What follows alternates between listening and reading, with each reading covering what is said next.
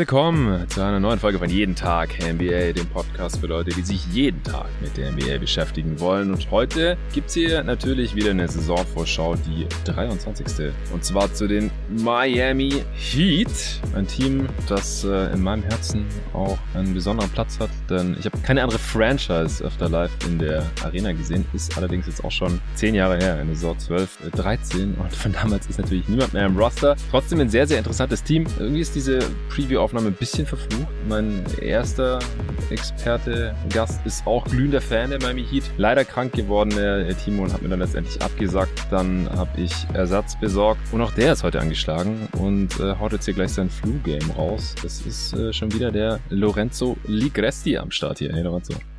Hi Jonathan, grüß dich. Hoffen wir mal auf das Flu-Game. Ich bin, ich bin gespannt. Ich hoffe, man hört es mir nicht allzu sehr an. Ich bin bewaffnet mit Salbei-Tee und Halspastillen und ähm, ja, Heat Culture, Baby. Let's go. Ja, genau, Heat Culture ist es hier. Das ist trotzdem durch. Ich bin dir sehr, sehr dankbar, weil sonst, hab schon überlegt, muss ich zur Noten die erste Solo-Preview in der Geschichte von jeden Tag NBA machen. Hätte ich mir zugetraut. Ich äh, habe es ja neulich schon mal erwähnt, dass ich auch eine Preview geschrieben habe schon für Scott Next Magazine, äh, mir also schon ewig und drei Tage den Kopf zerbrochen hatte Debatte über dieses Team. Ich habe mir jetzt gerade mit paar Wochen Abstand auch nochmal diese Preview durchgelesen, mir nochmal so ein paar Sachen ins Gedächtnis gerufen. Da hatte ich noch einen Absatz drin über die Tyler Hero Extension und dass er im Contract Year ist und dass ich es für unrealistisch halte, dass die den Vertrag vorzeitig verlängern. Und das ist auch schon überholt. Also äh, so ist es halt. Im Print Tyler Hero hat zwischenzeitlich verlängert. 130 Millionen Dollar über die äh, folgenden vier Jahre und 120 davon sind garantiert. Da sprechen wir drüber und natürlich natürlich auch, was äh, von diesem Team zu erwarten ist. Man hört aus meiner Sicht nicht, dass du erkältet bist. Äh, und ich denke, das kriegen wir jetzt hier auf jeden Fall schon irgendwie hin. Ich bin auf jeden Fall, wie gesagt, echt dankbar, dass du am Start bist und du hast dich ja auch angeboten. Du hattest direkt Bock auf Miami. Wie kommt's eigentlich? Du bist ja Fan der Hawks. Die Preview kam ja auch schon für die Leute, die es noch nicht gehört haben. Auf jeden Fall reinziehen. Das war die gestrige Folge und jetzt bist du hier für Miami am Start. Ja, ich habe mit den äh, mit den Jungs von Talking the Game äh, Shoutout an der Stelle habe ich ja. äh, die Southeast Division ähm, Preview aufgenommen mhm. und da waren ja eben also die die Hawks, Heat, Hornets, mhm. Magic und Wizards mit drin äh, und mhm. da hatte ich mich dann dann sowieso ein bisschen eingehender mit den Heat beschäftigt. Okay. Und ähm, ja, die Heat sind einfach ein, ein, cooles Team, über das man, über das man immer mal sprechen kann. Und deswegen, äh, ja, freue ich mich für die zweite Season Preview dieses Jahr auch noch mit dabei zu sein. Muss aber ganz kurz den Udonis Haslam Slander, den kann ich nicht unkommentiert stehen lassen. Du hast gerade gesagt, dass aus der Saison 12, 13 keiner mehr im Roster oh, ist. Das shit. Ja, Haslam ist noch da. Natürlich, der ewige Udonis Haslem. Der ist nicht, nicht nur äh, die letzten zehn Jahre da, sondern schon seit 20 Jahren. 2003 war der schon da. Also fast, fast 20 Jahre. 2003, 2004 war seine Rookie-Saison. Stimmt, der ist tatsächlich noch da auch wenn er selten spielt. Und witzigerweise, laut Basketball Reference, dieses Jahr der einzige nominelle Power Forward im Kader.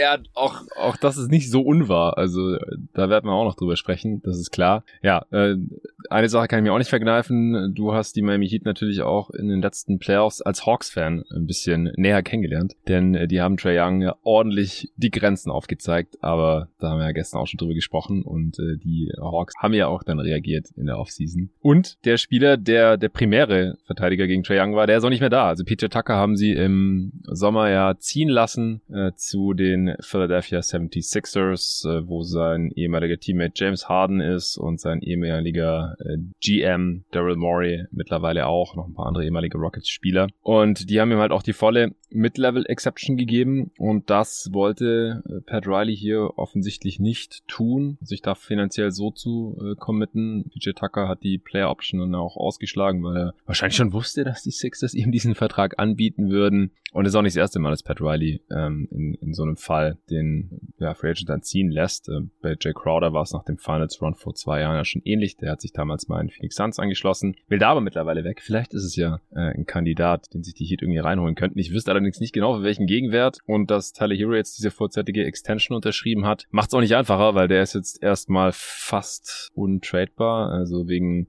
Base Year Compensation Regeln äh, ist es schwierig, einen Spieler, der eine vorzeitige Verlängerung äh, bekommen hat, äh, zu traden, weil das eingehende Gehalt und ausgehende Gehalt sich da einfach massiv unterscheidet in äh, jeglichem Trade.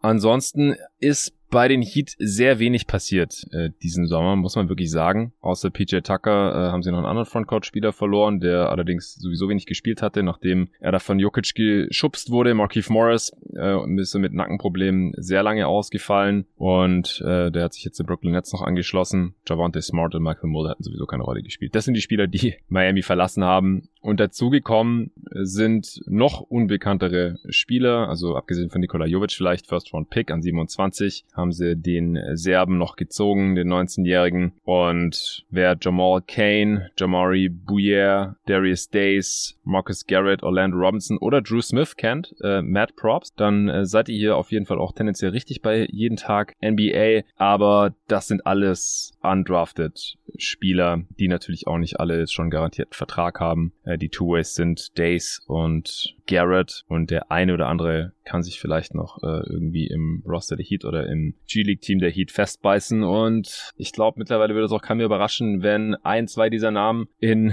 einem Jahr oder am Ende der Regular Season dann auf einmal äh, doch jeder kennt, denn die letzten Jahre hatten die immer solche Dudes, wo man dachte, wer ist das und äh, auf einmal sind die dann Teil der Rotation. Yurt Seven, Gabe Vincent, Max Truce äh, lassen grüßen oder auch Caleb Martin, den sie im Sommer übrigens auch halten konnten.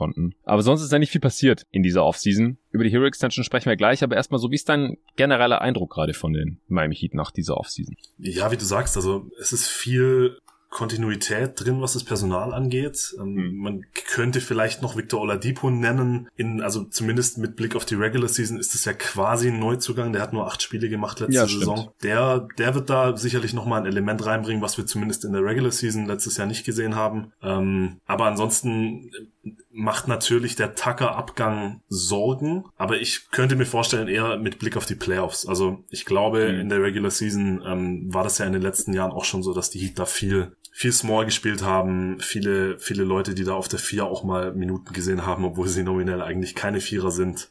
Und äh, deswegen könnte ich mir vorstellen, dass man das ganz gut kompensiert kriegt. Aber gerade mit dem defensiven Stil, den Miami die letzten Jahre immer wieder aufs Parkett gerollt hat, ähm, wird es, glaube ich, sehr, sehr schwierig, Tucker zu ersetzen. Und ja. deswegen, also mit dem Personal, das man jetzt gerade hat, und deswegen könnte ich mir schon auch vorstellen, dass da ähm, dass man versucht, nochmal irgendwie auf dem Trademarkt aktiv zu werden, äh, was ja bei Pat Riley ohnehin per se nie auszuschließen ist. Und äh, da bin ich gespannt, ob da, ob da personell noch was passiert. Aber ansonsten wissen wir, glaube ich, relativ genau, was wir von diesem Heat-Team bekommen werden in der kommenden Saison. Was das ist, was wir in den letzten Jahren auch schon von, von Spo und seinen Jungs bekommen haben. Ja, also um die Regular Season mache ich mir auch gar nicht so große Sorgen, ohne da schon der Prediction zu, sehr vorgreifen zu wollen. In den Playoffs, ja, da ging es die letzten Jahre dann ganz unterschiedlich zu. Also man ist ja jetzt auch wieder in die Conference Finals gekommen, der dann erst an Boston gescheitert, auch aufgrund von Verletzungen, aber das hat man auch irgendwie jedes Jahr, früher oder später. Äh, dieses Jahr war es dann Kyle Lowry, der ja jetzt auch die erste Saison hinter sich hat. Im Jersey der Heat, auch Butler war angeschlagen und konnte am Ende auch nicht mehr jedes Spiel machen, aber hat die besten Playoffs seiner Karriere gespielt, mit jetzt 33. Also das sieht man auch nicht alle Tage und es war mit großem Abstand die besten Playoffs seiner Karriere. Ich habe das auch in äh, diversen Ranking-Pots hier beim Top 30 Pot und bei den besten Spielern, die seit, was war es, seit 2003 gedraftet wurden, äh, auch erwähnt, so, dass es ein bisschen Recency-biased ist, dass Butler halt so ein Playoff-Killer ist, weil er hatte noch nicht so viele gute Playoff-Runs, ehrlich gesagt. Also jetzt gerade den vergangenen und dann natürlich den in die Finals, aber dazwischen sind sie auch in der ersten Runde gescheitert äh, gegen Milwaukee äh, gesweept worden und vor dem Finals Run, bevor Butler auch da war, gab es gar keine Playoffs. Also das äh, geht immer ziemlich hin und her dann, was die Postseason angeht in, in Miami. Aber die letzten Jahre, auch gerade seitdem Butler da ist, seit Bam sich äh, derartig weiterentwickelt hat, jetzt auch mit Lowry, das ist schon ein Core. Und dann natürlich auch das äh, unfassbar gute Coaching von Sportster, die Entwicklungsarbeit, die sie da leisten, dass ich mir jetzt auch, obwohl diese Offseason echt unspektakulär war und man halt nominell auch schlechter dasteht, wie gesagt, um, um die Regular Season jetzt auch nicht so große Sorgen macht. Trotzdem verwundert es mich auch überhaupt nicht, dass Pat Pat Riley hier wieder versucht hat, im Sommer den äh, großen Wurf zu landen, irgendeinen Star per Trade reinzuholen. Sie waren ja irgendwie an KD dran. Äh, Im Endeffekt wurde KD nicht getradet, weil sowohl die Heat als auch sonst irgendein anderes Team da den, den Forderungen der Netz halt nicht genügen konnten. Und äh, Donovan Mitchell waren sie wohl auch mit dran, haben dann scheint die Cavs mehr geboten. Die Heat haben halt auch nicht so wirklich die sexy Assets. Also, wie gesagt, Hero kann man jetzt sowieso nicht mehr traden. Davor wäre ein Expiring Deal gewesen, beziehungsweise dann äh, Restricted Free Agent gewesen. Ansonsten haben sie jetzt nicht so die jungen, interessanten Spieler. Bam will man halt behalten, weil wenn man für einen anderen Star tradet, dann will man ja Contender sein und dann kann man Bam nicht abgeben. So, äh, Butler und Lowry sind alt und Duncan Robinson ist überbezahlt. Äh, Oladipo, ja, du hast gerade schon gesagt, der hat letztes Jahr keine zehn Spiele gemacht. Und äh, ansonsten hat man halt noch ein paar Vets äh, oder halt noch relative No-Names. Also nach Struce bei allem Respekt, äh, hat eine echt eine geile Saison gespielt letzt, die, in der letzten und auch Vincent. Das ist halt kein, keine Grundlage für jetzt ein Star Trade oder sowas. Und Picks haben sie halt auch nicht mehr so viele in den nächsten Jahren. Also es ist ist schwierig. Deswegen müssen sie jetzt erstmal mit, ja, mit mehr oder weniger dem letztjährigen Team in die Saison gehen. Die erste große Frage ist halt, wer startet jetzt überhaupt für PJ Tucker? Das ist deine, ist dein Vorschlag, Lorenzo. Das ist eine, eine sehr, sehr gute Frage. ähm, ich, also wenn ich wetten müsste, würde ich sagen Haywood Haysmith. Aber ich, ich habe überhaupt, ich habe wirklich überhaupt keine Ahnung. Also, also ganz Jimmy kurz bei, bei Haywood, ja? Haywood Highsmith haben sich gerade, glaube ich, auch schon 90 Prozent der Hörer gefragt, wer ist das jetzt genau? Ähm, Zu Recht. ja, ich weiß nicht, der ist jetzt in der Preseason mal gestartet und hat auch eine ganz solide Summer League gespielt, aber ich kann es mir nicht vorstellen. Also ich glaube, der ist defensiv auch zu schlecht und ich würde, mich würde es wundern, wenn es Haywood Highsmith wäre. Ich gehe tatsächlich eher von Cody Martin aus. Das könnte ich mir auch vorstellen, ja. Neben Lowry, Struce, Butler und Adebayo dann, oder? Ich denke auch, also ich glaube, wenn ich wenn ich es richtig im Hinterkopf habe, hat Hero irgendwie Ambitionen angemeldet, starten zu wollen, mm. was ich nicht wirklich glaube, dass es passieren wird und was ich auch ehrlich gesagt nicht machen würde, weil ich, weil mir Hero, also logischerweise als amtierender Sixth Man of the Year scheint ja diese Rolle von, von als sechster Mann von der Bank ihm ganz gut zu liegen und dem Team ganz gut zu tun. Ähm, ich weiß nicht, ob jetzt die Contract Extension, ob das jetzt irgendwas macht mit seinem Selbstverständnis, ob er jetzt tatsächlich den, den Anspruch hat, starten zu wollen, starten zu müssen mal sehen, aber ich würde auch eher zu Struce tendieren, weiterhin als Starter neben Lowry äh, und ja, dann wahrscheinlich tatsächlich Cody Martin. Generell die Power Forward Rotation, also das, das wird sicherlich eine Frage werden im Laufe der Saison, weil irgendwelche zwei Big Lineups mit Bam und dann irgendwie J7 oder Deadmond daneben, das sehe ich halt irgendwie nicht so ganz und weiß ich auch nicht, ob das funktionieren würde. Und dann sind die Optionen halt Cody Martin, Haysmith, vielleicht Jovic, je nachdem, was, was der schon für einen Impact haben kann im ersten Jahr. Oder halt Butler dann auf der vier, der aber, glaube ich, auch schon bei der Pressekonferenz gesagt hat, dass er nicht auf der vier spielen wird. Also das, das hat mich schon überrascht, dass man Stand jetzt ja quasi, und das war ja nicht nur Tucker, der gegangen ist, du hast vorher angesprochen, auch Markif Morris, Letzte Saison zu Beginn hatte man auch noch Casey Okpala. Das war derjenige, der die, also prozentual gesehen, die viertmeisten Minuten auf der Vier verbracht hat. Äh, und von den, von diesen vier Spielern, Tucker, Haysmith, Morris, Okpala, ist jetzt halt nur noch einer da. Und das ist der, von dem wir gerade gesagt haben, der sollte vielleicht nicht unbedingt auf der Vier starten. Also das wird, das wird spannend zu sehen sein, wie, wie Spo das löst, ähm, gerade auch defensiv, weil Cody Martin ist ein super Spieler und auch defensiv einer, der, der da wirklich viel machen kann, aber er ist halt 6'5. Äh, Caleb Martin, Entschuldigung, habe ich Cody gesagt? Cody ist der Bruder in Charlotte. Hast du vorher auch Cody gesagt? Das kann sein, weil ich vorhin erst die Hornets Preview aufgenommen habe. Ja, es ist Caleb. Okay, nee, okay, Caleb, Caleb auf jeden Fall. Äh, jedenfalls ist er 6'5, das hat gestimmt. Ähm, ja. Also, der hat halt schlichtweg nicht die physischen Attribute, um, um irgendwelche größeren Vierer oder sogar größere Dreier unter Umständen zu verteidigen. Ähm, da wird dann wahrscheinlich auch Jimmy viel machen müssen in der Hinsicht. Ja. Ist die Frage, wie, wie vorteilhaft ist das bei, bei einem Butler, der in den letzten Jahren eigentlich immer viele Spiele verpasst hat? Ja. Vor allem letztes Jahr. Also, das ist schon ein großes Fragezeichen, wo ich sehr gespannt bin, was sich das Bow ähm, von der Rotation her einfallen lässt. Aber im Zweifel muss man bei den Heat einfach drauf setzen, dass sie irgendjemanden aus dem Hut zaubern, von dem wir noch nie gehört haben. ja, also auf der, der vier kommen da halt Darius Days oder Jamal Kane in Frage. Kane fand ich auch gegen die Nets in der, in der Preseason jetzt ganz ordentlich. Ähm, sind beide aber auch keine Riesen, ne? so um die zwei Meter. Und ja, Jovic ist 19. Also mich würde es wundern, wenn der jetzt direkt als Rookie da große Teile der Minuten auf der vier bekommen würde. Ansonsten, ich, ich gehe einfach davon aus, dass wir größtenteils Lowry, drei Wings und Bam sehen werden. Wer da jetzt der nominelle Vierer oder Power Forward ist, ist eigentlich scheißegal, weil die Heat dann sowieso switchen, alles. Ähm, bei Tucker war es ja auch so. Der war der Point of Attack Defender. Der hat ja oft die gegnerischen Guards oder Wings verteidigt und ja, irgendwer dann halt nach einem Switch äh, den in Anführungsstrichen Power Forward. Also bei den meisten Teams ist es eigentlich Wurst, weil es halt irgendein Wing sowieso sein wird. Und wenn die Gegner jetzt aber Big Ball spielen und das hat ja so ein kleines Comeback gerade in der Liga, ja, die Cavs letzte Saison schon mit Mobley und Allen, jetzt die Wolves mit Towns und äh, Gobert natürlich und noch so zwei, drei andere Teams,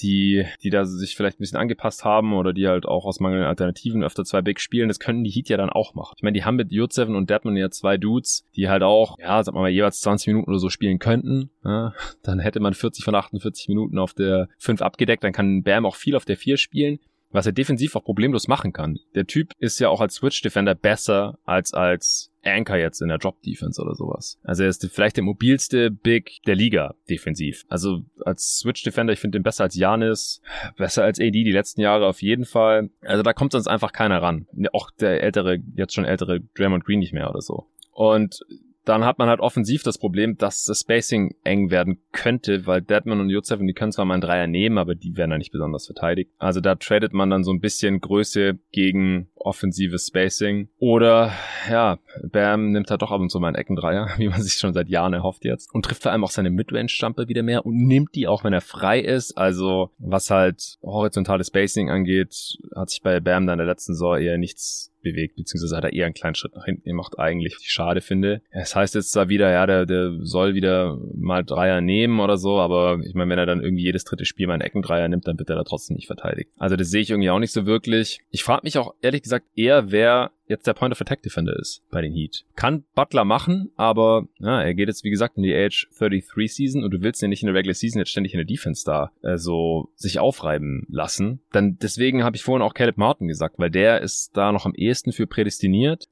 Depot, wenn er wieder komplett fit ist, da sehe ich das auch. Hat er auch in den Playoffs mir schon ganz gut gefallen. Und in seiner Prime konnte er das natürlich auch machen. Weil ansonsten haben sie da eigentlich keinen mehr. Also, dass sie Tucker verloren haben, das wirft schon viele Fragen auf. Nicht nur, weil es eben nicht den prädestinierten Nachfolger gibt für ihn in der Rotation, sondern halt auch, wie verteidigen die jetzt? Mit manchen Spielern, die jetzt wieder mehr Minuten sehen könnten, kann man halt auch einfach nicht das Switching-System spielen. Das hast du gerade auch schon angeschnitten. Man könnte jetzt natürlich auch einfach sagen, hey, Duncan Robinson, ja, der verdient 17 Millionen oder 18. Wo habe ich's? Äh, nee, 16,9, also 17 und in der nächsten dann 18,1. Wieso startet er eigentlich nicht? Ja, klar, er könnte starten neben Lowry, Struce, Butler und Adebayo. Aber dann wird er halt die ganze Zeit gehuntet. Ja, spätestens in den Playoffs. In der Regular Season könnte ich mir vielleicht sogar vorstellen, dass Duncan Robinson der Starter wieder wird. Ja, dann bist du halt eher offensivlastig unterwegs. Aber in den Playoffs hast du da ein Problem. Tyler Hero, ich sehe es auch so. Von der Bank hat er ein äh, sehr gutes Skillset und wir können eigentlich bei der Gelegenheit jetzt auch gleich mal noch über, über äh, die Extension sprechen. Ich hoffe halt, dass er seine, seinen Anspruch zu starten, jetzt mit den 120 garantierten Millionen, äh, die er verdienen wird, und sind eben bis zu 130, falls er es mal irgendwie ein All-NBA First Team oder sowas schafft. Also die Incentives, die sind da äh, relativ unrealistisch, dass er die erreicht. Also gehe ich jetzt mal von 120 Millionen aus. Dass er damit halt den Anspruch zu starten ein bisschen ad acta gelegt hat, weil er hat jetzt seine Kohle und dann hoffe ich, dass er sich da halt unterordnet und ja, dass jetzt der Vertrag nicht unbedingt einem einen Starting-Spot sichert, das haben wir ja bei Duncan Robinson eben auch schon gesehen. Ja, der hat auch seine fette Extension bekommen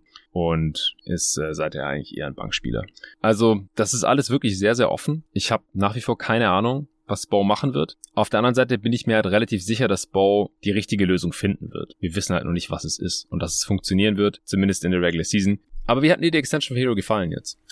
Ja, ganz gut. Also ich bin jetzt, ich bin jetzt kein Riesenfan. Es ist dann halt doch eine relativ heftige Summe, aber das wird einfach sehr relativiert dadurch, dass der, dass der Salary Cap in den nächsten Jahren immer weiter nach oben gehen wird und der, mhm. der nächste Spike ist für 24 25, erwartet, oder? 25? 25 kickt der neue TV-Deal rein, also kurz für die Leute, die es nicht checken. Äh, wenn die NBA neue TV-Verträge abschließt, das ist halt einfach ein Großteil ihres Umsatzes, dann gibt's mehr Geld für die Spieler und dann steigt der Salary Cap. So, 2016 hat man das auch schon. Das ist dann insofern ausgeartet, dass es einfach in einer Offseason, nämlich 2016, dann auf einmal der Salary Cap deutlich höher war als vorher. Deswegen hatten alle bis auf, ich glaube, zwei Teams Cap Space, die Clippers und noch irgendein anderes Team. Alle anderen hatten Cap Space und deswegen, ja, gab's einfach fette Verträge für die damalige Free Agent Class und zwar so Späße möglich wie äh, Kevin Durant, einer der besten Spieler, die Liga, signed einfach bei den Golden State Warriors, die gerade 73 äh, Spiele gewonnen hatten in der Regular Season. Das ist ja normalerweise einfach nicht möglich und das, da hat die Liga auch kein Interesse mehr dran, dass es nochmal passiert. Deswegen wird es wahrscheinlich ein sogenanntes Cap Smoothing geben. Das heißt, dass über mehrere Jahre dann ab 2025 jedes Jahr der Salary Cap bedeutend steigt, aber halt nicht sofort um, keine Ahnung, 30 Millionen oder sowas. Und bis dahin steigt er jedes Jahr um maximal 10 Prozent, was bei einem Salary Cap von aktuell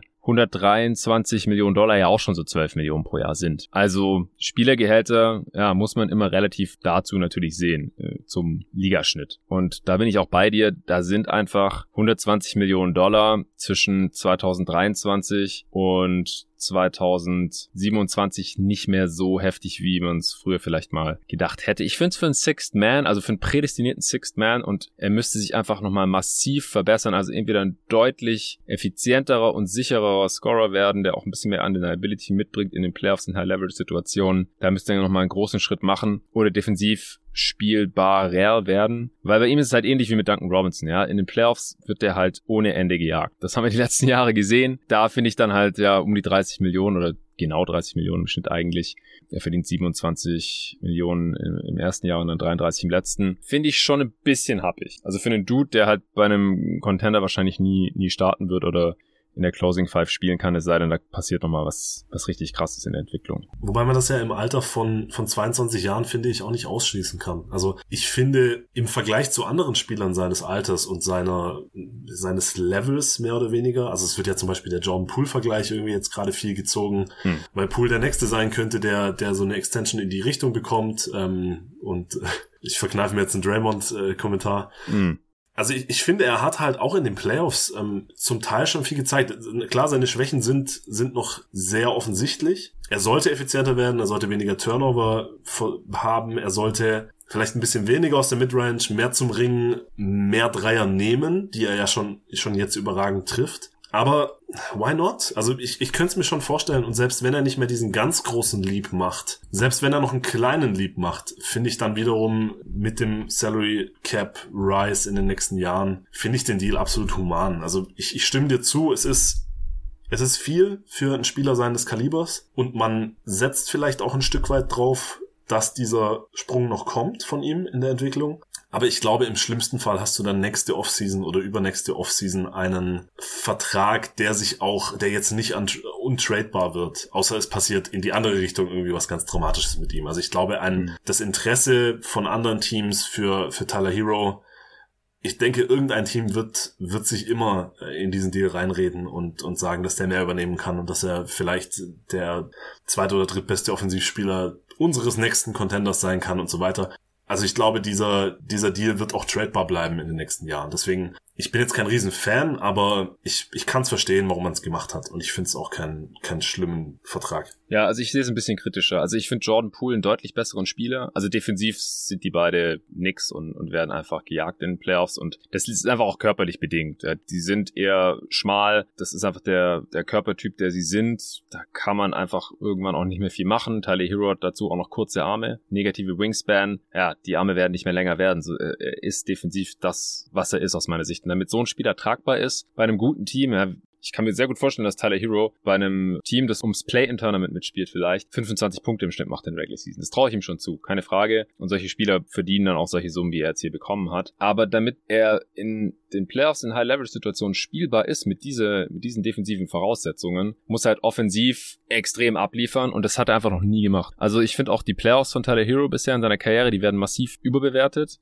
Er war noch nie durchschnittlich effizient, äh, weder in der Regular Season übrigens, da im Schnitt über seine Karriere 105er Offensivrating. Er hat sich jedes Jahr minimal gesteigert, 103, 104, letztes Jahr 107. Ja, und äh, zur Erinnerung, das durchschnittliche Offensivrating, also wie viele Punkte in der NBA Offense auf 100 Possessions macht, sind 112. Also er war selbst als Sixth Man of the Year, war da noch deutlich drunter, obwohl er seine Dreier mit 40 Prozent getroffen hat. Er, war, er ist einfach schlecht aus dem Zwei-Punkte-Bereich und da müsste er einfach sich nochmal massiv steigern in der Regular Season und in Playoffs, die letzten zwei Jahre, da war der unter 100 im Offensivrating, also richtig richtig, richtig mies. Er lebt da immer noch so ein bisschen von seiner, nicht nur ein bisschen, er lebt da komplett von seiner Reputation, die er sich in der, in der Bubble damals aufgebaut hat beim Finals Run. Und selbst da hat er nur ein 106er Offensivrating aufgelegt, was noch extrem gepusht wird durch dieses eine Spiel, wo er, glaube ich, 37 gemacht hat. Ja, das war geil, aber das war halt ein Spiel. Also mir ist das alles noch ein bisschen zu dünn, dieser Case für Tyler Hero als mehr als ein Sixth Man bei einem guten Team. Und für einen Sixth Man finde ich Vertrag halt ein bisschen happig. Also ich verstehe auch, warum er es bekommen hat. Bei Jordan Poole würde ich mir bei der Kohle gar keine Sorgen machen. Ich finde auch Anthony Simons ist ein guter Vergleich, der aber auch in der letzten Regular Season deutlich effizienter war als er. Der hat 100 Millionen bekommen, also 20 Millionen weniger, äh, also über vier Jahre 5 Millionen weniger pro Jahr. Fand ich auch eher ein bisschen viel. Also ich bin halt auch nicht der größte Fan von diesen schlechte Defender, nicht so geile Playmaker und im Playmaking finde ich äh, Poole auch deutlich besser als Hero. Eher ineffiziente Scorer von der Bank und Poole finde ich da halt mit Abstand am besten. Also der hat gerade erst beim Championship Run der Warriors ein 119er Offensivrating in den Playoffs hingelegt, also einfach ein massiv effizienter Scorer von der Bank, äh, teilweise auch in der Starting Five, der einfach viel öfter das richtige Play macht als Tyler Hero. Deswegen dem würde ich sofort 120, 130 Millionen hinlegen. Klar, die Warriors zögern da jetzt, weil die einfach so tief in der Luxury Tax drin sind. Poole hat natürlich ein bisschen Schiss, der war ein niedriger First Round Pick und hat einfach in seinem Leben noch nicht besonders viel Geld verdient und ja, es ist einfach extrem tragisch, was da passiert ist, dass er mit Draymond da im Training aneinander geraten ist und der es dann für eine gute Idee gehalten hat, seinem Teammate einfach richtig eins auf die Fresse zu geben. Ja, jetzt kann es halt die ganze Welt sehen, weil TMZ irgendwie an das Video rangekommen ist und es äh, veröffentlicht hat. Ich, ich finde auch die ganze Debatte drumherum ein bisschen lächerlich, dass, also, dass es als so schlimm angesehen wird, dass das Video herausgekommen ist. Viele stellen es ungefähr so dar, als wäre das schlimmer als das, was da eigentlich passiert ist und, und bagatellisieren das so, ja, passiert doch ständig, ja, bei jedem NBA-Team sozusagen. Glaube ich nicht, ehrlich gesagt. Also wenn man sich die Reaktion verschiedenster Spieler und Coaches anschaut, äh, die da gestern über Twitter so ans Licht gekommen sind, die meisten können es eigentlich nicht glauben. Äh, klar, er ist nicht der erste Spieler, der mein Teammate geschlagen hat. Das äh, prominenteste Beispiel ist natürlich Jordan, der damals den jetzigen Warriors-Coach interessanterweise Steve Kerr mal geschlagen hat. Aber das war auch nicht cool. Ja, also ich finde nicht, dass man das irgendwie normalisieren sollte oder runterreden sollte. Und ich bin auch gespannt, wie sich auf die Warriors auswirken wird. Aber äh, das äh, soll ja eigentlich heute nicht Thema sein. Damit habe ich das auch mal so ein bisschen abgehakt. Also ich ich, ich sehe den Vertrag kritischer von Tyler Hero. Wie gesagt, mich, mich wundert es jetzt nicht extrem, dass Pat Riley den rausgegeben hat. Das ist derselbe Mann, der auch schon Dion Waiters äh, mal überbezahlt hat, der auch so ein Spielertyp war, by the way, nachdem der mal ein solides Jahr für die Heat gespielt hatte. Aber ich habe in, in der Preview für God Next hatte ich noch geschrieben, dass es mich wundern würde, wenn es eine Vorzeit-Extension gäbe, weil die Heat ihn dann halt nicht mehr traden können. Also sie beschneiden sich da jetzt und wenn man halt eine vorzeitige Verlängerung rausgibt, dann muss der Deal halt normalerweise auch ein bisschen teamfreundlicher sein. Also der Spieler verzichtet quasi auf Dollars und bekommt dafür ein Jahr im Voraus die Sicherheit, hey, ich werde mal über 100 Millionen Dollar haben. Weil das Geld kann ihm jetzt ja keiner mehr nehmen, egal was die Saison passiert. Egal, ob er schlechter spielt als nächste Saison, egal, ob er out for season ist, völlig Wurst. Der kann sich jetzt komplett daneben benehmen, kriegt die Kohle trotzdem. Und dafür ist es mir ein bisschen zu teuer, weil was wäre sonst passiert? Er wäre Restricted Free Agent geworden nächsten Sommer. Die, Sun, äh, die Suns sage ich schon. Die Heat hätten alles matchen können. Die Suns haben es mit DeAndre Ayton vorgemacht und man sieht vielleicht auch, dass es ein bisschen nach hinten losgehen kann, was die Chemistry angeht. Aber ich finde das Salary Sheet der Heat jetzt schon ein bisschen tough. So, also Butler hat ja letztes Jahr schon seine Extension, seine vorzeitige bekommen. Der verdient 2025, 26 20 über 50 Millionen Dollar Player Option. Äh, Bam ist seine Kohle komplett wert, keine Frage. Der verdient auch über 30 Millionen im Jahr bis 2026. Kyle Lowry verdient diese und nächste Saison noch knapp 30 Millionen. Duncan Robinson, ich habe es vorhin schon erwähnt, der verdient zwischen knapp 17 Millionen und dann auch 2025, 26 auch eine, eine ETO, das ist noch eine Early Termination, also im Prinzip auch eine Player Option, 20 Millionen Dollar. Und jetzt halt noch Tyler Hero dazu mit seinen 30 Millionen im Schnitt. Und du hast mit Robinson und Hero schon zwei Dudes, die du in den Playoffs halt nicht spielen lassen kannst, geschweige denn nebeneinander spielen lassen kannst. Lowry und Butler sind alt und da hat sich halt Pat Riley jetzt schon in eine interessante Situation manövriert, wie wie ich finde. Aber ja, der Tyler Hero Vertrag ist ja nur ein Teil von. Ich finde, wie gesagt, nicht perfekt, aber jetzt auch nicht tragisch. Ja. Ich, ich verstehe deinen Case total. Ich hatte auch ehrlicherweise die, diese so ganz miesen äh, O-Rating-Stats hatte ich nicht auf dem Schirm, äh, dass er, dass er wirklich so ineffizient war. Deswegen äh, hast du mich tatsächlich da ein bisschen, bisschen noch mehr in deine Richtung ziehen können, jetzt gerade mit deiner Argumentation. Ja, das, das, es zeigt ja, wie sehr er von dieser Bubble-Performance in den Playoffs noch lebt, dass du ihn halt als geilen Playoff-Zocker ja, präsent hattest. Aber er ist halt ein, ein One-Way-Player, ein Offensivspieler. Ja, Offensivrating ist natürlich überhaupt nicht der weit letzter Schluss, aber es zeigt halt, dass bei ihm mit, mit seiner Offense halt nicht so besonders viel zu holen ist. Dass es halt weit unter überdurchschnittlich effizient ist und, und das sieht man ja auch wiederum immer wieder. Und wie gesagt, dass er dann halt defensiv äh, eine absolute Schwachstelle ist, halt leider auch, ja. Aber ich meine, wie gesagt, Simons hat 100 Millionen bekommen, dass Hero dann sich nicht mit weniger zufrieden geben würde, das, das war auch klar. Ich finde nur 120 bisschen krass. Aber das war jetzt eigentlich auch schon wieder länger, ähm, als ich dafür eingeplant hatte. Was ist aus deiner Sicht das beste Lineup, wenn du jetzt der Coach der Heat wärst? Es geht um die Wurst. Wen würdest du aufs Feld schicken? Also Lowry, Butler, Bam sind natürlich No-Brainer. Ja. Wahrscheinlich tatsächlich Martin, einfach wegen der wegen der Point of Attack Defense. Da hast du recht. Also von der Bank haben sie dann noch so Leute wie eben Oladipo, auch Gabe Vincent ist zumindest passabel in der Hinsicht. Aber mhm. wahrscheinlich wirst du Martin brauchen äh, in, in engen Situationen gegen Ende. Und dann kommt es für mich total, total krass drauf an, wie Oladipo aussieht. Also ja. wenn er vom, vom Skillset her, im, sagen wir mal, gehen wir im Best Case mal davon aus, er bleibt fit und er kann zumindest ansatzweise wieder so in die Richtung seiner, seiner Blütephase gehen. Also ich denke, dieses athletische Level und, und generell dieses Level, das werden wir von ihm einfach leider nicht nochmal sehen, was ja. er damals in Indiana abgerissen hat. Aber vielleicht kann es ja in die Richtung gehen, mit einer leicht modifizierten Rolle. Wenn sein Dreier fällt, ja, warum nicht? Also da, dann könnte ich mir Oladipo da, da noch mit drin vorstellen, weil das mhm. wäre dann halt wiederum, wenn du dann Oladipo, Martin, Bam, Butler und Lowry, der ja jetzt auch nicht mehr der, der jüngste und flinkste ist, aber trotzdem noch switchen kann und auch gegen, gegen größere Gegenspieler sehr gut dagegenhalten kann. Das wäre sogar auch defensiv ein, ein ziemlich gutes Lineup.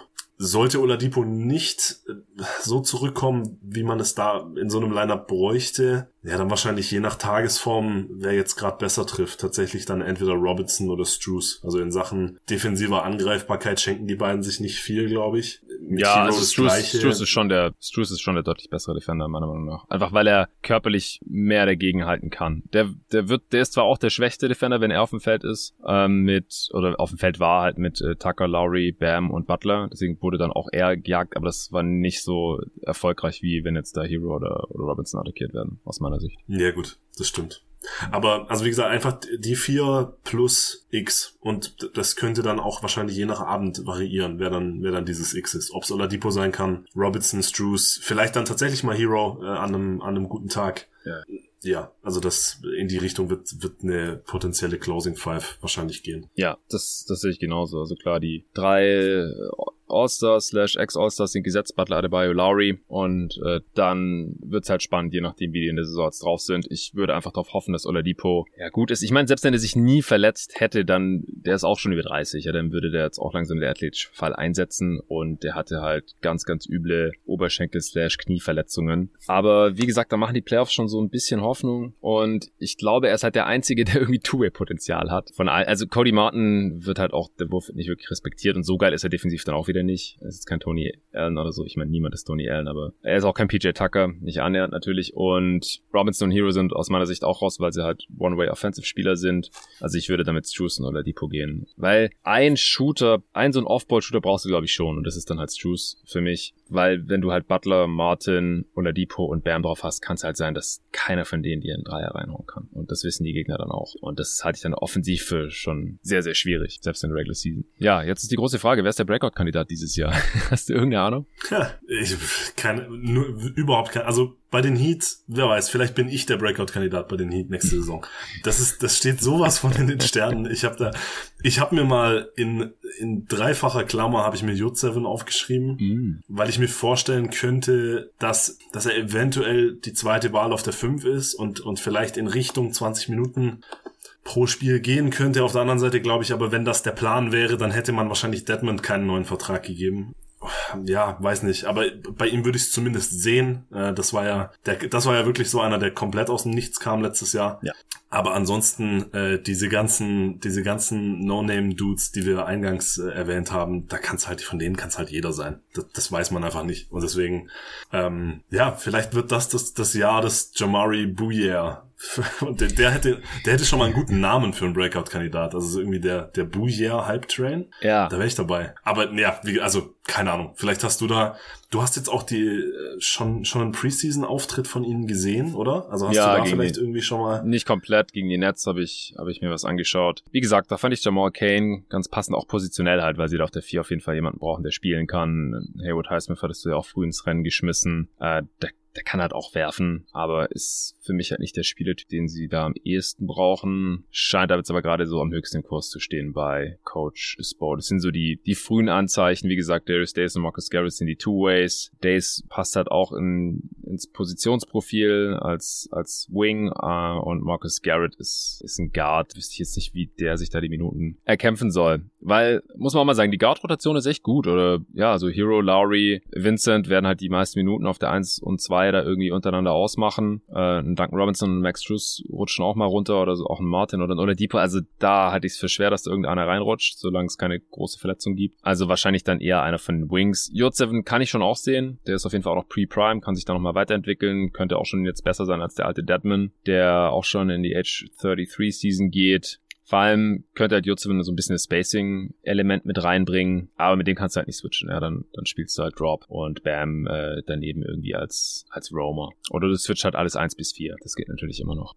Zu viele oder zu wenig Minuten, also das ist ja auch immer ein bisschen so ein Ding bei den Heat. Wenn die Starter oder die Stars fit sind, dann spielen die ja auch ordentlich Minuten. Also ja. Butler und Lowry letzte Saison mit 34 Minuten im Schnitt, Bam mit 33. Butler und Lowry, ja, jetzt im, in der Age 33 bzw. 36 Season, also Kyle Lowry ist, ist halt auch echt schon jetzt äh, in der hinteren Hälfte von der 30 angelangt. Das würde ich jetzt hier vielleicht noch in diese Kategorie mit, ein, mit reinbringen. Oder hast du noch eine andere Idee? Nee, absolut. Ich habe auch vor allem Lowry da stehen. Mhm. Also ich, Butler traue ich es eher noch zu, dass er dass er so viele Minuten gehen kann, ist wahrscheinlich auch nicht die beste Idee. Also man sollte, glaube ich, auch bei ihm versuchen, äh, ihn da so, so viel wie möglich ähm, auch schonen zu können. Also auch generell, also die Heat hatten zum einen enorm viel Pech, glaube ich, letztes Jahr, aber zum anderen mit diesem Kader und mit dieser Altersstruktur ist es ein Stück weit einfach ein Risiko, das man mit einkalkulieren muss. Also Lowry hat letzte Saison 63 Spiele gemacht, Butler 57, Bam 56 sogar nur und bei ja. Hero waren es auch nur 66. Also die, da, die besten vier Spieler haben da halt echt wahnsinnig viel verpasst. Und gerade bei Lowry, das, also,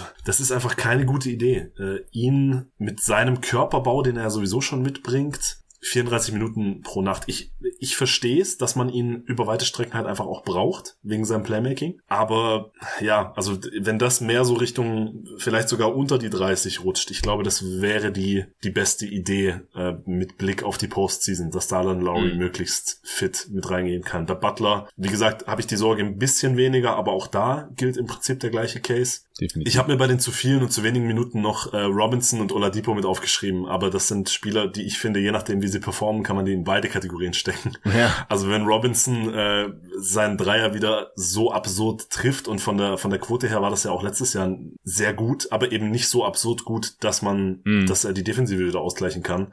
Und bei Oladipo haben wir ja gerade schon gesagt, äh, dass es da auch noch offen ist, in welche Richtung es geht. Ich kann sowohl ein Szenario sehen, wo die beiden zu viele Minuten sehen und und halt schaden. Ich sehe aber auch eine Welt, wo die beiden wirklich gut spielen und dann wiederum zu wenig Minuten sehen, weil eben zum Beispiel ein Lowry 34, 35 Minuten abreißen muss. Äh, deswegen habe ich die da ähm, quasi als Wildcards für, für beide Kategorien aufgeschrieben. Ja, das kann ich definitiv nachvollziehen. Wir haben jetzt schon viel drüber gesprochen, wie die Heat überhaupt verteidigen wollen, einfach wegen der PJ Tucker Problematik, beziehungsweise dass er halt keinen Nachfolger hier hat und es einfach auch unklar ist, wie die Rotation da aussieht. Ich denke, die Defense wird so oder so wieder ziemlich stark sein. Ähm, die Frage ist halt dann, in, in welchem Scheme in der Regular Season äh, und vor allem dann auch in den Playoffs, aber da soll ja heute jetzt noch nicht so der Fokus drauf liegen. Offensiv, was erwartest du da? Naja, offensiv, ähm, sie waren letztes Jahr das beste Shooting-Team der Liga äh, und da könnte ich mir vorstellen, dass man das auch wieder schaffen kann. Also die an sich, äh, klar, Tucker ist jetzt weg, der ist vor allem für die Eckendreier natürlich eine super Option gewesen. Du meinst die Dreierquote? Vielleicht wird das, genau, Dreierquote 38,6 Prozent letztes Jahr. Mhm. Das könnte, könnte schon ein bisschen zurückgehen. In Sachen Frequency waren sie auch tatsächlich nur auf Platz 12, da ging es dann mehr schon Richtung, Richtung Durchschnitt, mhm. was auch irgendwie Sinn ergibt mit, mit Butler und Bam und so weiter.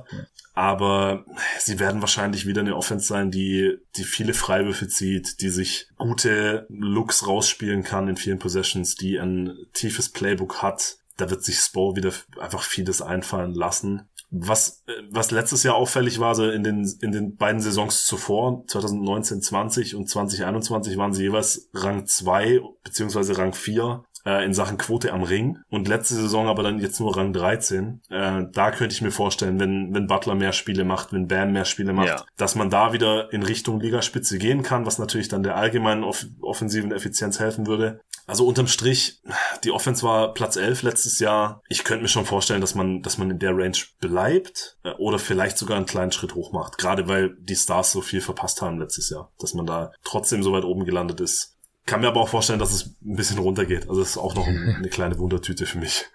Klar, wenn Butler und Bam mehr spielen, dann sollte es der Offense normalerweise helfen. Dann Oladipo, äh, Wundertüte, kann das Team in beide Richtungen äh, bringen. Genauso Hero, je nach Entwicklung und auch Größe der Rolle dann. Also ich bin mir da auch noch nicht so ganz sicher. Spielt man mehr Small, wird man wahrscheinlich offensiv eher besser sein, weil man tendenziell mehr Shooting drauf hat und tendenziell ein bisschen mehr in Transition kommt, wo ja auch Lowry wirklich geholfen hat mit seinen Hit-Passen und seinem Transition Playmaking. Und, und wo sie generell die effizienteste Transition Offense der ganzen Liga hatten letztes Jahr. Ja, und äh, wenn sie halt größer spielen müssen jetzt, ja, also dann halt mit Bam auf der 4 und dann noch im anderen Big, dann äh, wird es weniger Transition geben normalerweise, weniger Shooting. Dafür ist man dann halt defensiv besser und wir wissen halt, wie gesagt, noch nicht so genau, wofür sich Sport entscheiden wird, aber ich, ich gehe davon aus, dass, dass wir eher beim Small Ball bleiben, beim Skill Ball bleiben und ähm, mehr Shooting haben und dann halt ohne Tucker eher die Defense leiden wird. Also ja, so Top 10 Dunstkreis Offense würde ich schon auch erwarten. Es sei denn, Lowry oder Butler haben jetzt einen Leistungsabfall. Das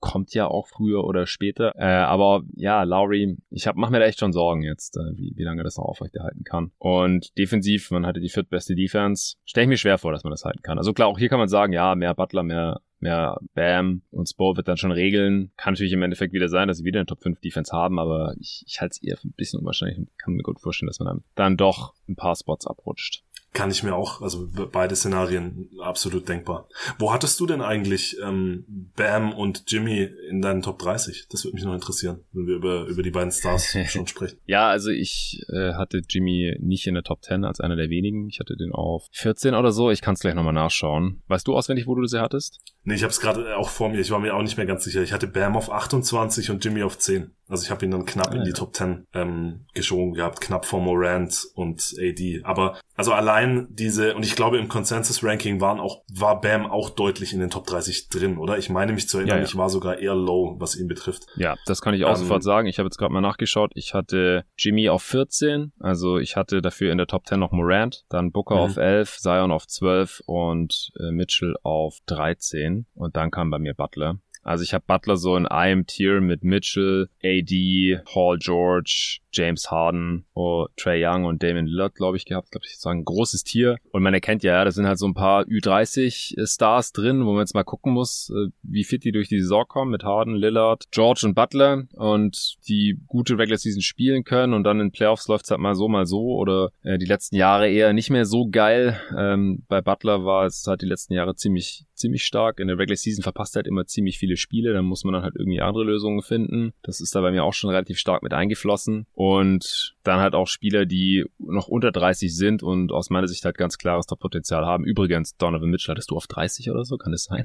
Das ich hatte, ich habe gerade die Daumen gedrückt, dass du es nicht hast. ja, so leicht kommst du mir nicht davon. Ich bin, ich bin weiterhin, glaube ich, äh, etwas, etwas pessimistischer, was ihn betrifft, äh, als das Consensus-Ranking.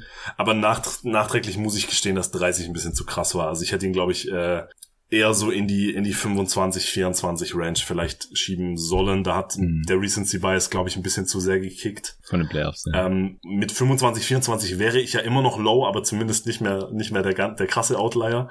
Ich ja. weiß nicht. Und das war ja auch noch vor dem Trade. Also ich ich glaube tatsächlich, dass der Trade nach Cleveland auch ihm individuell, das war natürlich in unserem Gedankenexperiment mal eingeklammert, aber ja ich könnte mir vorstellen, dass er nächste Saison ähm, eine ziemliche Comeback-Season haben könnte, die ich ihm in dieser Form aber in Utah, glaube ich, nicht zugetraut hätte. Ich, ich weiß nicht, diese, diese defensive Lustlosigkeit und irgendwie generell, das, das hat mir schon das, das hat mir schon sehr aufgestoßen, mhm. was, was ihn betrifft. Aber natürlich, der Case für ihn als, als offensiven Top-10-Spieler, der steht weiterhin. Diese absurden Performances in der Bubble und auch noch in den Jahren danach in den Playoffs zum Teil. Auch in der letzten Regular Season. Also. Ja, absolut dass der es in kein All-NBA-Team geschafft hat, das fand ich einen kleinen Skandal. Und wie gesagt, das ist immer die Frage, so wie sehr kann man abstrahieren, wenn man sich dann halt irgendwie versucht, die Top 30 Spieler im Vakuum vorzustellen. Ich kann total nachvollziehen, dass es schwierig ist, aber ich glaube, dass er jetzt nach der Saison in Cleveland ganz anders gesehen wird, obwohl er wahrscheinlich gar nicht so wie anders spielt als in Utah noch. Aber weil es eine ganz andere Teamsituation ist und er vielleicht auch selber motivierter ist, weiß ich nicht, kann man von außen immer schwer beurteilen. Aber ich bin mir auch sehr sicher, dass er, dass, dass du ähm, nach der Saison deine Top 30 Platzierung äh, bereuen könntest. Das, das wahrscheinlich auf jeden Fall. Also die, die, die Platzierung auf 30, die bereue ich ja sogar jetzt schon. ähm, und selbst die, okay. die angepasste 25, 24. Ich kann mir gut vorstellen, dass ich ihn nächstes Jahr auch komfortabel wieder zumindest mal in den Top 20, vielleicht sogar einen Tick höher drin haben werde. Ich bin auf jeden Fall sehr gespannt. Generell ja. dieses Cleveland-Team, das, das wird, glaube ich, ziemlich geil zu, äh, zuzugucken. Aber wir, wir schweifen schon wieder ab. Die, ja. die armen Heat. Ja, das ist so. Aber ist ja auch schön. Also die, die Frage fand ich jetzt auch gut von dir hier. Also Bam äh, waren 28 im Consensus-Rank und nee, stimmt gar nicht. Ich hatte ihn an 28. Sorry. Im, äh, ja, ich auch, siehst? Ja, im Consensus-Rank war er an 26. Ah. Okay. Also das passt. Da mache ich mir langsam wirklich ein bisschen Sorgen drum, äh, was, was er offensiv halt noch bringen kann. Also da war er mir auch in den Playoffs teilweise wirklich viel zu unsichtbar. Dann, dass er die, die Midrange-Stammball einfach nicht mehr genommen hat, dass er immer noch kein Dreier entwickelt hat, dass er auch seine körperlichen Vorteile nicht konstant ausgespielt hat, dann äh, gegen Mismatches unterm Korb im Post in der Zone, dass er, also da würde, da könnte mehr gehen aus meiner Sicht. Und dann, wie gesagt, defensiv darf man auch nicht wirklich unter den Tisch fallen lassen, dass er als Switch-Defender der, der, vielleicht der beste Big der Liga ist, vielleicht der beste On-Ball, der unangenehmste On-Ball-Defender der Liga, einfach weil er so kräftig ist, so flink und so athletisch aber er fällt halt gegenüber anderen defensiven Bigs in der Rim Protection, was auch ein bisschen halt äh, an dem Scheme liegt, aber es ist halt einfach auch nicht seine Stärke. Da fällt er schon ein bisschen ab aus meiner Sicht. Deswegen äh, hat er es bei mir nur auf 28 geschafft. Aber ich, ich bin eigentlich Bam Adebayo-Fan und erwarte mir auch eine starke Saison von ihm. Ich auch. Also, was ich, also seine, seine Shortcomings in der Rim Protection schlagen sich halt auch in den Team-Stats nieder, gerade weil man halt auch hinter ihm mit Deadman und J7 keine, yeah. keine 1A Rim Protector hat. Also man hat letzte Saison 66,1% äh, am Ring zugelassen, Feldwurfquote, was nur Platz 19 war. Dafür gehört er aber natürlich zu den Stärken mit diesem Scheme, dass man relativ wenige Abschlüsse am Ring genau. überhaupt zugelassen hat. Ja. Das ist natürlich mit Bam so ein, ein Stück weit ein Geben und Nehmen. Aber ich, ich ich sehe es ähnlich wie du. Ich war sehr enttäuscht, was, was die, die offensive Entwicklung äh, betrifft, generell in den letzten zwei, drei Jahren, vor allem weil er ja zwischendurch mal die Ansätze tatsächlich gezeigt hatte und mit Ranger genommen hat und so weiter. Äh, und dann aber wieder komplett aufgehört damit. Letzte Saison mit der Verletzung, die ich dann als äh, vor allem als Fantasy Manager hat die mich äh, schwer getroffen. Hm. Ich erhoffe mir auch wirklich eine, eine sehr, sehr gute Saison von ihm.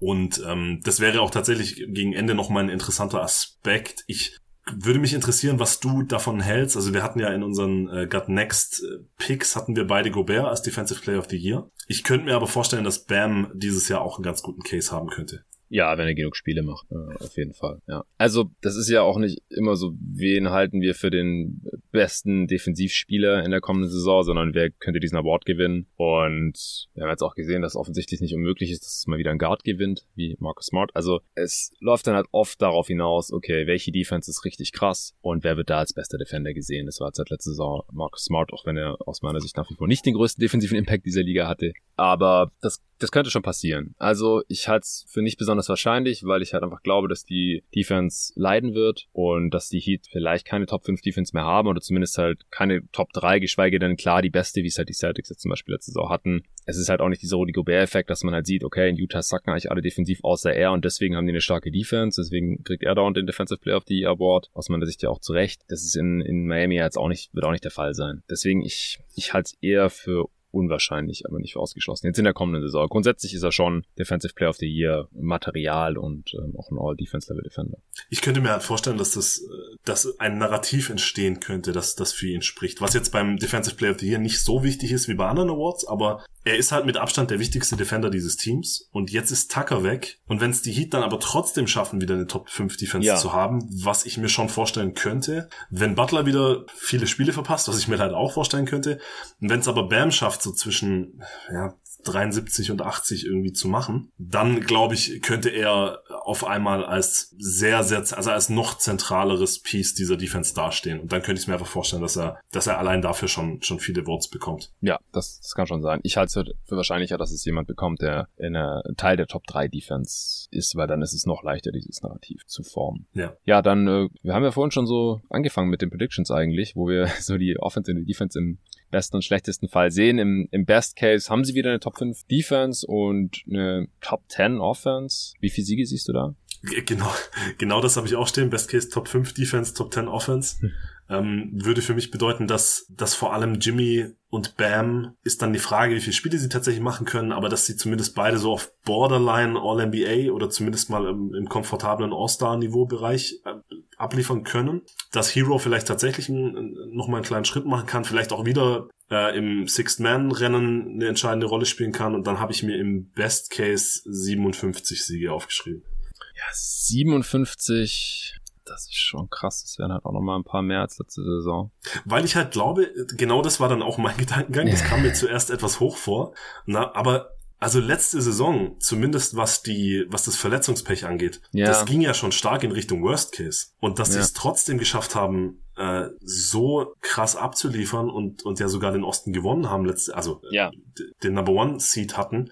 Wenn Jimmy und Bam, also vor allem Jimmy und Bam, aber auch Lowry und auch Hero, wenn die einfach jeweils 10, 15 Spiele mehr machen, was ja absolut sein könnte, dann sehe ich halt nicht, warum dieses Team nicht mehr Siege holen sollte als letztes Jahr, trotz des Abgangs von Tucker. Ja, das, da kann ich schon auch sehen. Ich sehe auch wieder ein First Seed. Ich halte es halt für relativ unwahrscheinlich, das haben wir, glaube ich, auch schon in der Hawks Preview gesagt, dass äh, es unbedingt ein Team geben muss, das Richtung 60 Siege geht. Also einfach weil, weil der Osten in der Spitze auch relativ breit ist. Und ich glaube auch nicht, dass Miami es unbedingt darauf anlegt. Und ich, ja, ich glaube einfach nicht wirklich, dass es besser läuft als letzte Saison unterm Strich, weil sie sind dünne, Tucker fehlt. Und ich denke halt auch, dass man bei Lowry und äh, Butler einfach selbst im Best Case ein paar Spiele Ausfall einpreisen muss. Also ich gebe ihn auch ein bisschen, ich gebe ihm ein paar Siege mehr als letzte Saison im Best Case. Ich gehe aber bei auf 55, also hoher 50er Bereich da. Okay. Da bin ich dann doch raus. Alles klar. Worst Case.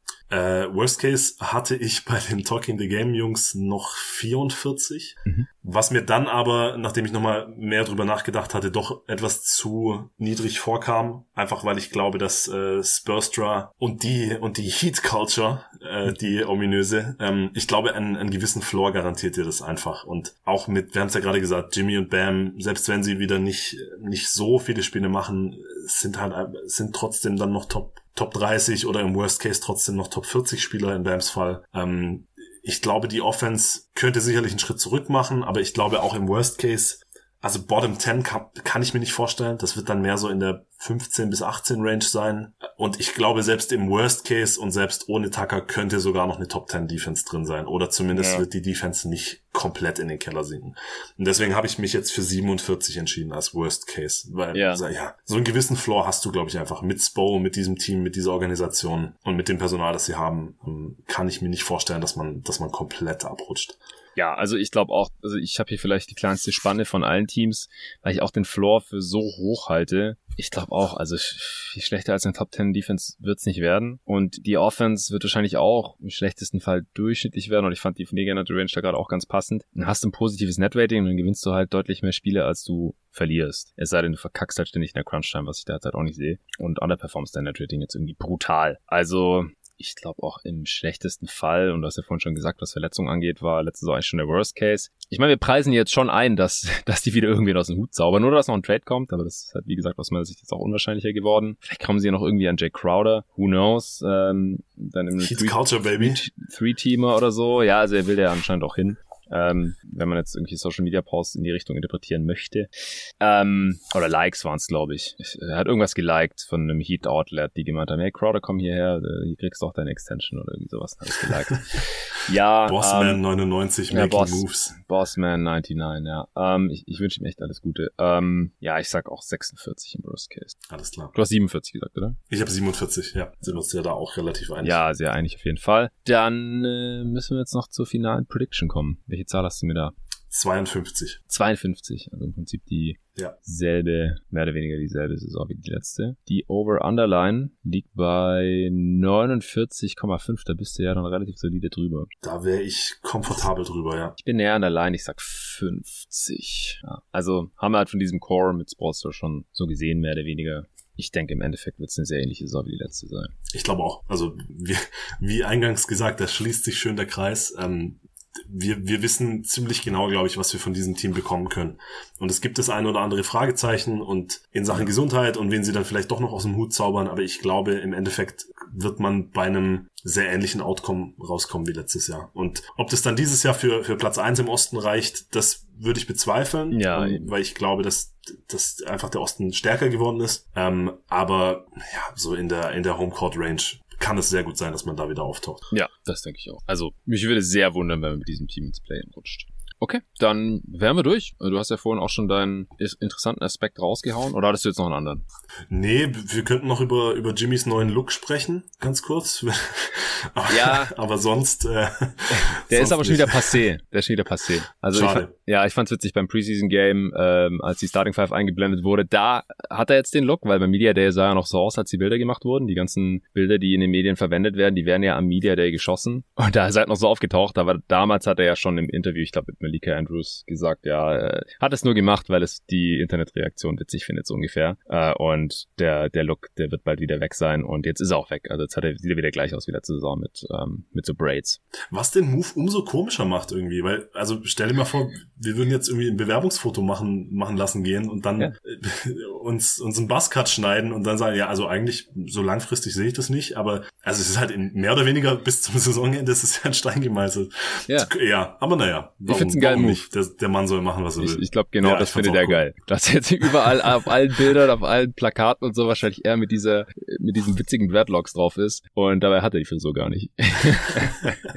naja, warum nicht? Jimmy Buckets, ey. Ein Phänomen. Ich mag den Mann. Okay. Ja, vielen Dank, Lorenzo. Also das war jetzt wirklich eine Flu-Game-Performance. Ich, ich habe es dir nicht angemerkt, dass du hier angeschlagen bist. Ich wünsche dir auf jeden Fall eine gute Besserung und dass du schnell wieder komplett fit bist. Und, das hoffe äh, ich auch. Danke dir. Hat, hat wie immer Spaß gemacht mit dir. Wie immer. Ja, allen Danke fürs Zuhören und natürlich auch fürs Supporten. An der Stelle nochmal der Hinweis, falls ihr den Pod jetzt direkt am Samstag hört, heute Abend 18 Uhr, könnt ihr for free äh, nochmal Hawks Bucks schauen. Da haben Lorenzo und ich in der gestrigen Folge in der Hawks Preview auch ausführlich drüber gesprochen, über das erste Spiel. Und auch nochmal an dieser Stelle, wenn ihr meinen Link nutzen wollt, on.nba.com slash leaguepass101. Dann unterstützt ihr gleichzeitig diesen Podcast. Ihr könnt die eine Woche umsonst League Pass nutzen, das ausprobieren und danach kostet der äh, Premium knapp 150 Euro und der normale knapp 120. Ich kann, wie gesagt, den Premium sehr empfehlen, weil da könnt ihr auf zwei Geräten gleichzeitig schauen oder ihr und ein Kumpel schaut. Jederzeit die Hälfte. Dann zahlt ihr 75 für die Saison oder also 6 Euro im Monat. Das ist doch ganz fair. Und wenn ihr irgendwelche technischen Probleme erfahren solltet, wie es gerade der eine oder andere tut, wenn ihr den League Pass nutzen möchtet, dann ähm, könnt ihr mir die auch gerne schreiben, dann sammle ich die und leite die mal weiter an meinen Kontakt von der NBA. Aber bei mir funktioniert Da kann also. ich persönlich aber auch den, äh, den Support-Chat vom League Pass sehr empfehlen. Also ich hatte das ja. auch, dass ich hatte einen, äh, einen Code von, von 2K, äh, wo ich den League Pass dann freigeschalten habe und das hat zuerst nicht funktioniert. Und da ist man dann relativ schnell in einem Live-Chat, also auch in Sachen Customer Service kann man das, kann man das sehr empfehlen. Also ich habe es gestern ja auch schon gesagt, bei dem Preis, wo wir jetzt inzwischen angekommen sind im Vergleich zum, zum letzten Jahr, ist das für, für Hardcore NBA-Fans, wie ich finde, ein absoluter No-Brainer. Ja, also es ist ein Euro 50 die Woche im Prinzip. Also ich kann sowieso empfehlen, sich sowieso immer an den Support zu wenden, wenn ihr irgendwelche Probleme habt mit dem League Pass, weil nur so checken die überhaupt, dass dieses Problem existiert und normalerweise wird es dann auch behoben. Zumindest früher oder später. Also bei mir auf dem Android in der Mobile App läuft's und äh, auf meinem Laptop läuft's auch. Xbox App, als ich das letzte Mal geschaut habe, äh, hat es noch nicht funktioniert, aber da würde ich auch erwarten, dass es bis zum Saisonstart auf jeden Fall läuft. Also, vielen Dank dafür und bis zum nächsten Mal. Morgen gibt's die Charlotte Hornets Preview.